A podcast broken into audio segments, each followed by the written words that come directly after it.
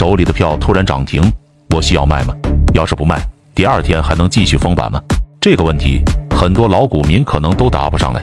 其实只要看四点就能判断涨停板的强弱，尤其是最后一点特别准。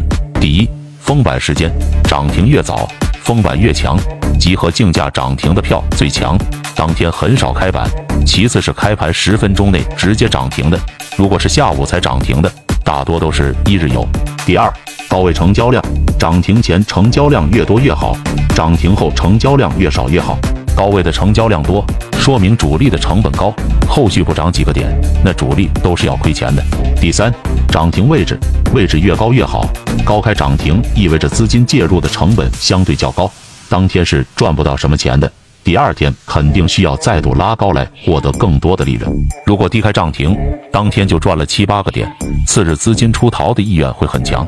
第四，封单成交比，没错，不是封单量，而是用临收盘前买一的数量，去除以当天的成交量所获得的比值判断，比值越大封板越强。我把它分成了四个等级：一，王者级，封单成交比大于十。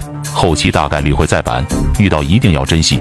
二，钻石级，比值大于三小于十的，根据我的经验，第二天冲到百分之六问题不大，可以选择在这个时候卖出。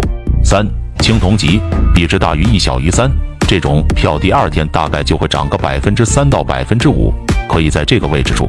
四，白菜级，比值小于一，说明封板很弱，要么当天涨停当天出。要么选择在第二天开盘之后直接撤，这些都是游资大佬最基本的干货。能把以上四点吃透的人，遇到涨停基本可以做到十拿九稳。想学习更多游资大神语录心法，已整理到主页橱窗。